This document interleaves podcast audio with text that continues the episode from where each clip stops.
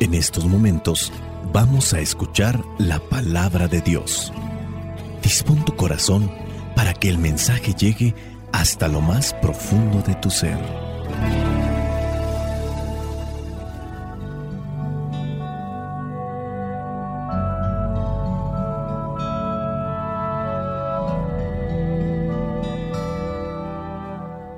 Vamos a tratar de reflexionar las lecturas para este domingo número 14 del tiempo ordinario. Estamos en el ciclo B. La primera lectura corresponde al libro del profeta Ezequiel capítulo 2 versículos del 2 al 5. Dice así, mientras esa voz me hablaba, entró en mí el poder de Dios y me hizo ponerme de pie. Entonces oí que la voz que me hablaba seguía diciendo, A ti, hombre, te voy a enviar a los israelitas, un pueblo desobediente que se ha rebelado contra mí. Ellos y sus antepasados se han levantado contra mí hasta este mismo día. También sus hijos son tercos y de cabeza dura, pues te voy a enviar a ellos para que les digas, esto dice el Señor, y ya sea que te hagan caso o no, pues son gente rebelde, sabrán que hay un profeta en medio de ellos. Palabra de Dios, te alabamos Señor. Los buenos papás, aunque saben que sus hijos son rebeldes, testarudos, tercos, necios, mozocotudos, siempre están insistiendo, siempre están buscando que su hijo o su hija o sus nietos reaccionen. Y ahí va a estar siempre insistiendo, insistiendo, insistiendo. Habrá algunos que reaccionen, habrá otros que no. Y a lo mejor aquellos que reaccionaron ya después de mucho, si son agradecidos podrán decir, gracias papá, gracias mamá por siempre estarme diciendo y no dejarme y no abandonarme. Esos si son agradecidos, habrá otros malagradecidos que de igual manera les sirvió que les estuvieran dice y dice y dice. Muchas veces me he encontrado con aquellos casos de personas muy rebeldes, rezongonas, que la verdad colman la paciencia tanto así que nos viene al pensamiento de ya déjalo que se pudra, que se muera, que le pase lo que pase. Eso porque a nosotros nos colma la paciencia. Y la verdad es que no amamos a las personas. En el caso de una mamá, aunque sea el hijo más malvado o la hija más malvada, siempre va a estar ahí insistiendo si es que hay amor.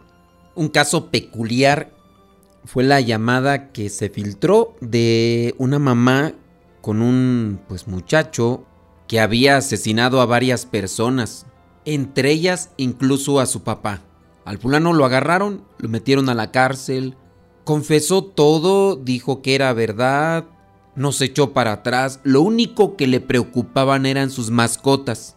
Y la señora, la mamá de este muchacho, aun cuando le está declarando y diciendo que es verdad que él lo hizo y que no se arrepiente, la mamá con ese amor de madre busca lo mejor para su hijo y no en este caso quiere que lo saquen libre como si nada hubiera pasado. Hay una preocupación por su hijo. Esto yo creo que solamente lo entienden las mamás. Quienes escuchan este audio realmente quedan impactados como la insensibilidad de este muchacho y cómo la mamá preocupándose quiere ir a verlo, quiere estar con él. Es el amor de una madre, es el amor de alguien que ama desde lo profundo del corazón. Esto es solamente un ejemplo de el amor puro por alguien, pero llevémoslo al plano espiritual. Dios realmente nos ama a pesar de que hemos sido y somos y actuamos totalmente contrario a sus mandamientos. Y en esta lectura se nos hace ver con cuánto amor nos mira Dios. Dios elige a alguien para que vaya a anunciarle a su pueblo, a sus elegidos, que Él va a estar ahí presente Y como dice en el versículo 5, y ya sea que te hagan caso o no, pues son gente rebelde. Pero con el anuncio que tú les hagas, sabrán que hay un profeta en medio de ellos. Hay un puente, alguien que les puede llevar bendición, que les puede llevar confianza, esperanza, para que en el momento en el que este pueblo rebelde, testarudo, necio, se arrepienta y quiera regresar a los brazos de la misericordia, ahí va a estar Dios siempre esperándonos. Ahora, pongámonos del otro lado. ¿Y qué tal si es Dios el que nos está enviando como profetas? ¿Somos pacientes con los demás? Y nosotros somos aquel vínculo por el cual una persona necesita conectarse con Dios, ¿somos comprensivos? ¿O somos intolerantes, desesperados y hasta imprudentes? Dios puede ser que nos esté enviando para ayudar a otros. Puede ser el ejemplo de una persona que llega a un trabajo y en el trabajo encuentra personas que no tienen una manera de expresarse correcta ni cristiana. Siempre andan con indirectas, envidiándose. Son falsos, son hipócritas. Se hace un clima, un ambiente prácticamente insoportable. Muchas de las veces uno podría entonces suponer, mejor me largo de este ambiente que es asfixiante. O a lo mejor te tocó llegar a un grupo dentro de la iglesia, te cambiaste de parroquia o por alguna razón apenas estás iniciando en este camino de iglesia y no conocías los grupos, pensabas que eran prácticamente inmaculados, como aquellas personas que pensaban que los que estaban en los grupos ya eran personas totalmente santas, sin errores, sin defectos. Y cuando le tocó ya entrar a un grupo y empezó a experimentar el ambiente, obviamente se desilusionó porque pensaba que eran personas que sudaban agua bendita, que se codeaban con los santos y los ángeles. Y la triste realidad es que los que estamos dentro de la iglesia y también estamos dentro de aquellos grupos, somos personas que estamos en la lucha diaria. Quizá a lo mejor tenemos la intención y a algunos de nosotros nos hace falta mucho trabajar para quitar aquellas cosas que no son buenas, que son defectos, que son errores, que son detestables a los ojos de Dios. Y a veces nos caemos, nos levantamos y ahí vamos en el estira y en el afloja. Ten presente, pues, tú que inicias y que te has decepcionado y que a lo mejor te alejaste de los grupos de iglesia porque no los encontraste como te los habías imaginado o como los habías idealizado. Es como cuando vas a uno de estos gimnasios y obviamente te puedes encontrar algunas personas que ya tienen su cuerpo moldeado después de muchos años y de una dieta muy disciplinada, pero también puede ser que te encuentres con personas que no tienen absolutamente nada que ver con aquellos que ya han trabajado muy bien en su físico. Personas obesas, personas flojas, dejadas, personas vanidosas y narcisistas que nada más van a tomarse fotografías. Y vas a desilusionarte pensando que todos iban a estar ya con sus cuerpos bien torneados y vamos, dentro de lo espiritual también sucede lo mismo. No es que todos en la iglesia estemos totalmente demacrados. Hay personas que han llevado una vida de rectitud, de justicia y se han purificado y nos pueden estar dando ese testimonio y ejemplo. No hay que desanimarnos, tengamos presente, Dios nos llama para que seamos anunciadores de su palabra en medio de un pueblo necio y rebelde, berrinchudo, geniudo, malhumorado, necio y terco. O nosotros somos los tercos necios, cabezones mozocotudos, o Dios nos está llamando para que corrijamos nuestra vida y seamos esos profetas en medio de este pueblo cabezón. Vayamos a la segunda lectura que nos presenta la iglesia en este domingo número 14 del ciclo B. Corresponde a la segunda carta a los Corintios, capítulo 12, versículos 7b al 10. Acuérdense que cuando está un versículo, el versículo se puede dividir en A, B y C, donde hay un punto. En este caso, el versículo 7 comienza y hasta donde está un punto ahí vendría a ser la parte B del versículo. Por eso decimos versículo 7b. Y es ahí donde comienza la lectura para el día de hoy. Dice así, por eso, para que yo no me crea más de lo que soy, he tenido un sufrimiento, una especie de espina clavada en el cuerpo, que como un instrumento de Satanás vino a maltratarme. Tres veces le he pedido al Señor que me quite ese sufrimiento, pero el Señor me ha dicho, mi amor es todo lo que necesitas, pues mi poder se muestra plenamente en la debilidad. Así que prefiero gloriarme de ser débil para que repose sobre mí el poder de Cristo. Y me alegro también de las debilidades, los insultos, las necesidades, las persecuciones y las dificultades que sufro por Cristo, porque cuando más débil me siento, es cuando más fuerte soy. Palabra de Dios, te alabamos Señor. Quizá la mayoría de nosotros nos vanagloriamos de los triunfos, de las cosas buenas que hemos hecho o incluso de las cosas que hemos hecho y que los demás no hacen. Yo podría presumir que he ido a este país, que he ido a esta parte de México, que he estado en diferentes partes de la Unión Americana, que incluso he escrito algunos artículos que han salido publicados en diferentes periódicos y cosas así, que lo único que tienden es a inflar el ego, a llenarnos más de ese orgullo que muchas veces nos perjudica para poder ser mejores cristianos. Pero nadie se va a sentir bien con sus defectos o sus debilidades a menos de que tenga un trastorno psicológico Nadie puede decir, no, yo sí me siento bien y soy el más pecador del mundo. No. San Pablo hoy nos da una enseñanza. Por eso, para que yo no me crea más de lo que soy, he tenido un sufrimiento, una especie de espina clavada en el cuerpo. Hay cosas que yo he hecho y los demás no. Siempre busco compararme con los que han hecho menos que yo para sentirme más pero también debo de reconocer que tengo debilidades y a lo mejor tengo debilidades más grandes y pesadas que otros. Y eso es lo que tendría que llevarme a tener una mordaza en mi boca para no estar hablando de más.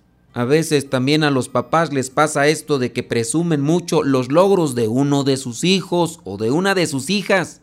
A veces su intención no es la de dar a conocer, sino la de opacar la familia o la situación familiar de otros. Mis hijos son profesionistas, los tuyos no, ni siquiera han terminado la educación básica que deberían de tener. Mis hijos están viajando por este y este país y ahora los han ascendido.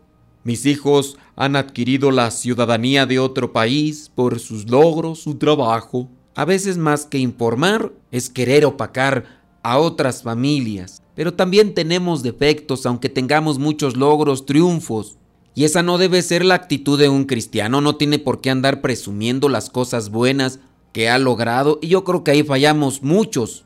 San Pablo les está diciendo a los corintios como una especie de indirecta. Los corintios se sienten grandes, superpoderosos, magnánimos, porque han realizado muchas cosas buenas. Y San Pablo les dice, pues yo me podría gloriar por muchas cosas, pero también tengo mis debilidades. Y he tenido el sufrimiento, una especie de espina clavada en el cuerpo que como un instrumento de Satanás vino a maltratarme. Tres veces le he pedido al Señor que me quite ese sufrimiento, pero el Señor me ha dicho, mi amor es todo lo que necesitas. Para sentirnos grandes, el amor de Dios por encima de todo ni los triunfos materiales, ni los triunfos personales, esos logros que muchas veces los exaltamos con títulos llamativos o con fiestas también grandes, porque eso también viene a ser para relucir y hacernos notar en medio de la sociedad, lejos de manifestar realmente una alegría, es para manifestar algo que hicimos y que nos hace sentir importantes. El Señor le ha dicho a Pablo, mi amor es todo lo que necesitas, pues mi poder se muestra plenamente en la debilidad. Así que prefiero gloriarme de ser débil para que repose sobre mí el poder de Cristo. Necesitamos tanto de ese amor sublime para poder estar en paz con nosotros mismos y con los demás. San Pablo también nos da una enseñanza para encontrar en aquello que no es tan grato, que no es tan bueno, encontrar cosas por qué alegrarnos. Dice en el versículo 10, también de las debilidades, los insultos, las necesidades, las persecuciones y las dificultades que sufro por Cristo, por eso me alegro, me alegro de estas cosas, porque cuando más débil me siento es cuando más fuerte soy. Me alegro por todo aquello que a veces me perturba o que me hace salir de una situación de comodidad. Bendito seas Señor, porque así tú te manifiestas, dejaré que tú actúes en medio de esta situación. Gracias por esos insultos, gracias por este tipo de pruebas que permites en mi vida. Ahora te dejaré a ti que actúes no soy yo, no son mis palabras, no es mi fuerza física, no es mi dinero, no es mi poder humano. Eres tú, Señor, el que va a actuar en mi vida. Y dejaré que te manifiestes para que los que no te conocen te conozcan. Me viene a la mente la imagen de Job, un hombre que tenía muchos bienes materiales y que empieza a perder las cosas, la misma familia y los bienes materiales poco a poco. En el impulso meramente humano, a muchos de nosotros cuando nos pasan este tipo de cosas, que se nos arrebatan las cosas materiales, viene el enojo, la rabia de buscar a aquellos que nos han quitado las cosas materiales o nos han hecho algún daño para manifestar en ellos también nuestra fuerza y nuestro poder. Pero al hacer ese tipo de cosas, lo único que estamos haciendo nosotros es debilitarnos. Que Dios nos ampare, que Dios nos detenga cuando nos sucedan este tipo de cosas y no busquemos pagar con la misma moneda. Dice el refrán popular, el que a hierro mata, a hierro muere. Y esto se lo dijo Jesús a Pedro en aquel momento cuando estaban en el huerto de los olivos y llegaron los soldados y Pedro sacó su espada y con su espada le cortó la oreja a uno de los soldados. Jesús le dijo, Pedro, guarda tu espada, el que a hierro mata, a hierro muere. En otro momento les dijo, antes se decía ojo por ojo, diente por diente, pero yo les digo, quien te pega en la mejilla derecha, ofrécele también la izquierda. Con esto entendemos que no se puede apagar el fuego con más fuego o con gasolina. Hay que buscar a Dios en medio de esas dificultades de la vida, dificultades sociales, familiares, personales, y aun cuando por dentro estemos totalmente ardiendo de coraje, abandonémonos ante la presencia del Señor para que Él, en medio de esa debilidad, en medio de esa impotencia y frustración, el Señor se manifieste. Sí, es fácil decirlo cuando estamos tranquilos y difícil hacerlo cuando estamos realmente enojados y cuando recién acaban de pasar las cosas. Pero si preparamos nuestra mente y nuestro corazón para cuando llegue ese momento, será más factible lo vamos a poder realizar. Así que dispongamos nuestro corazón para que Dios se manifieste en nuestra debilidad y de esa manera se dé a conocer con aquellos que todavía no le conocen. Vayamos al Evangelio del día de hoy, que es de Marcos, capítulo 6, versículos del 1 al 6. Dice así, Jesús se fue de allí a su propia tierra, y sus discípulos fueron con él. Cuando llegó el sábado, comenzó a enseñar en la sinagoga, y muchos oyeron a Jesús y se preguntaron admirados, ¿dónde aprendió éste tantas cosas? ¿De dónde ha sacado esa sabiduría y los milagros que hace? ¿No es este el carpintero, el hijo de María y hermano de Santiago, José, Judas y Simón? ¿Y no viven sus hermanas también aquí entre nosotros? Y no tenían fe en él. Pero Jesús les dijo, en todas partes se honra a un profeta, menos en su propia tierra, entre sus parientes y en su propia casa. No pudo hacer allí ningún milagro, aparte de poner las manos sobre unos pocos enfermos y sanarlos. Y estaba asombrado porque aquella gente no creía en él. Palabra de Dios. Te alabamos, Señor. En la primera lectura escuchamos la palabra profeta. que es el título que se le da a aquel que es enviado a anunciar la buena nueva y denunciar las injusticias. Jesús dice en el Evangelio fue a su propia tierra junto con sus discípulos.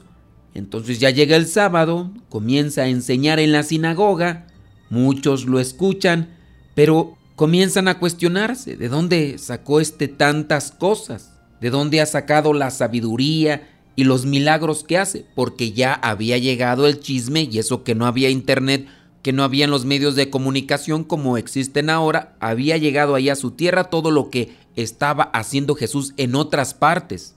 Y entonces comienzan a cuestionar los orígenes de Jesús, es hijo del carpintero, es hijo de María, y aquí en la Sagrada Escritura incluye el término hermanos, refiriéndose a Santiago, José, Judas, Simón, y también se refiere a algunas de las mujeres, solamente para recordarles y que lo tengan presente. Cuando la Biblia utiliza estos términos de hermanos, refiere a una conexión sanguínea porque en los vocablos griegos en los que se escribió la Biblia no existían estas palabras de primo, prima, cuñado, tío, sobrino, ni tampoco nuera y en algunos casos no hay una especificación clara de quiénes eran estos parientes para en su caso agregar una terminología que podría ser la más clara. Por ejemplo, se habla de María como prima de Isabel. Dentro de lo que se conoce, se puede decir ellas eran primas, primas primeras, primas segundas, primas terceras, no sabemos.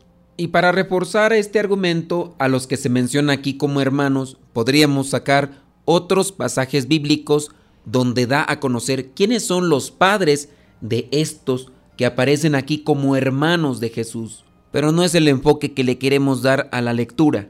Veamos que Jesús llega a su propia tierra donde lo conocen, conocen a su familia en general, se quedan cuestionados de la sabiduría que tiene, de los milagros que ha hecho en otros lugares, pero no hay fe. Y por esa falta de fe simplemente no puede hacer milagros. Solamente llega a imponer las manos sobre algunos enfermos y los sana. Pero hablar de otros milagros portentosos simplemente no se puede. Y dice ahí en el último versículo, en el versículo 6, que estaba asombrado porque la gente no creía en él. El refrán decía, en todas partes se honra a un profeta, menos en su propia tierra, menos entre sus parientes, menos en su propia casa. Ya en otros pasajes de la Biblia encontramos que la familia, los parientes de Jesús, habían ido por él a una casa donde estaba predicando porque decían que se había vuelto loco. Podemos decir que también ahí estaba su madre que consideraban por las cosas que andaba haciendo y diciendo que no eran cosas distorsionadas, que no eran cosas maltrechas, solamente que estaba anunciando la verdad y eso estaba ofendiendo, estaba levantando los ánimos de la misma gente y del pueblo romano y de los sacerdotes. Es como cuando en la actualidad una persona comienza a denunciar las injusticias que se dan dentro de los gobiernos, cuando hay evidencia de la corrupción, la injusticia y hay una persona que comienza a señalar con fundamento las cosas malas que están haciendo. O en su caso, veamos aquellas personas que han denunciado estas injusticias de los grupos delictivos, estos grupos del crimen organizado. Se ha sabido de sacerdotes y otras personas de buena fe que han denunciado las cosas malas de estos grupos criminales y que tanto del lado de la política de los gobiernos como de los grupos criminales, que en muchos de los casos están prácticamente coludidos, unos tapan a otros y al final llegan a ser la misma gata solamente que revolcada. Pero se ha sabido de aquellos que se han atrevido a denunciar con fundamento este tipo de arbitrariedades y les han dicho los familiares y conocidos, oye, ten cuidado, pues que te has vuelto loco, fíjate quiénes son esas personas y tú diciendo esas cosas, si bien es cierto, mejor hay que quedarse callados. Y en tiempos de Jesús era lo que estaba haciendo. Pero regresemos a la cuestión. El Evangelio hoy nos presenta cómo Jesús es despreciado en su propia tierra. Jesús es un profeta, está anunciando el reino de Dios y está denunciando las injusticias. Muchos le hicieron caso, pero también muchos solamente lo buscaban por sus milagros y a la mera hora le dieron la espalda. Hay que prepararnos para anunciar el reino de Dios no solamente con palabras, sino con acciones. Si ya nos estamos llamando cristianos y estamos siguiendo a Jesús, hay que buscar que nuestras acciones, nuestras obras realmente confirmen lo que de nuestros labios sale. Hay un término en moral que se llama integridad, congruencia. Es decir, que una persona de lo que está hablando también lo está poniendo en práctica. Está llevando a la práctica lo que tanto está anunciando. Congruencia, integridad. El mundo, la sociedad necesita de profetas congruentes, porque también hay falsos profetas. Necesitamos profetas de Dios. Y tú y yo somos candidatos. Pidamos al Espíritu Santo, aún con nuestras debilidades, aún con nuestras fallas, que Él nos dote de esa gracia especial que necesitamos para salir a ser anunciadores de su reino. Y no importa que no nos crea nuestra familia o que no nos crea nuestros parientes o nuestros amigos de la infancia. Siempre y cuando nosotros le creamos a Dios y seamos obedientes, Él se manifestará en cada uno de nosotros.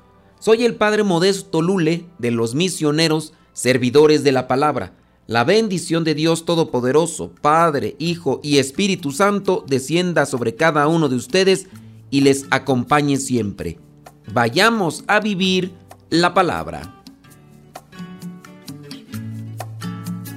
Lámpara es tu palabra para mis pasos, luz en mi sendero. Lámpara es tu palabra para mis pasos, luz en mi sendero. Luz, tu palabra es la luz. Luz, tu palabra es la luz.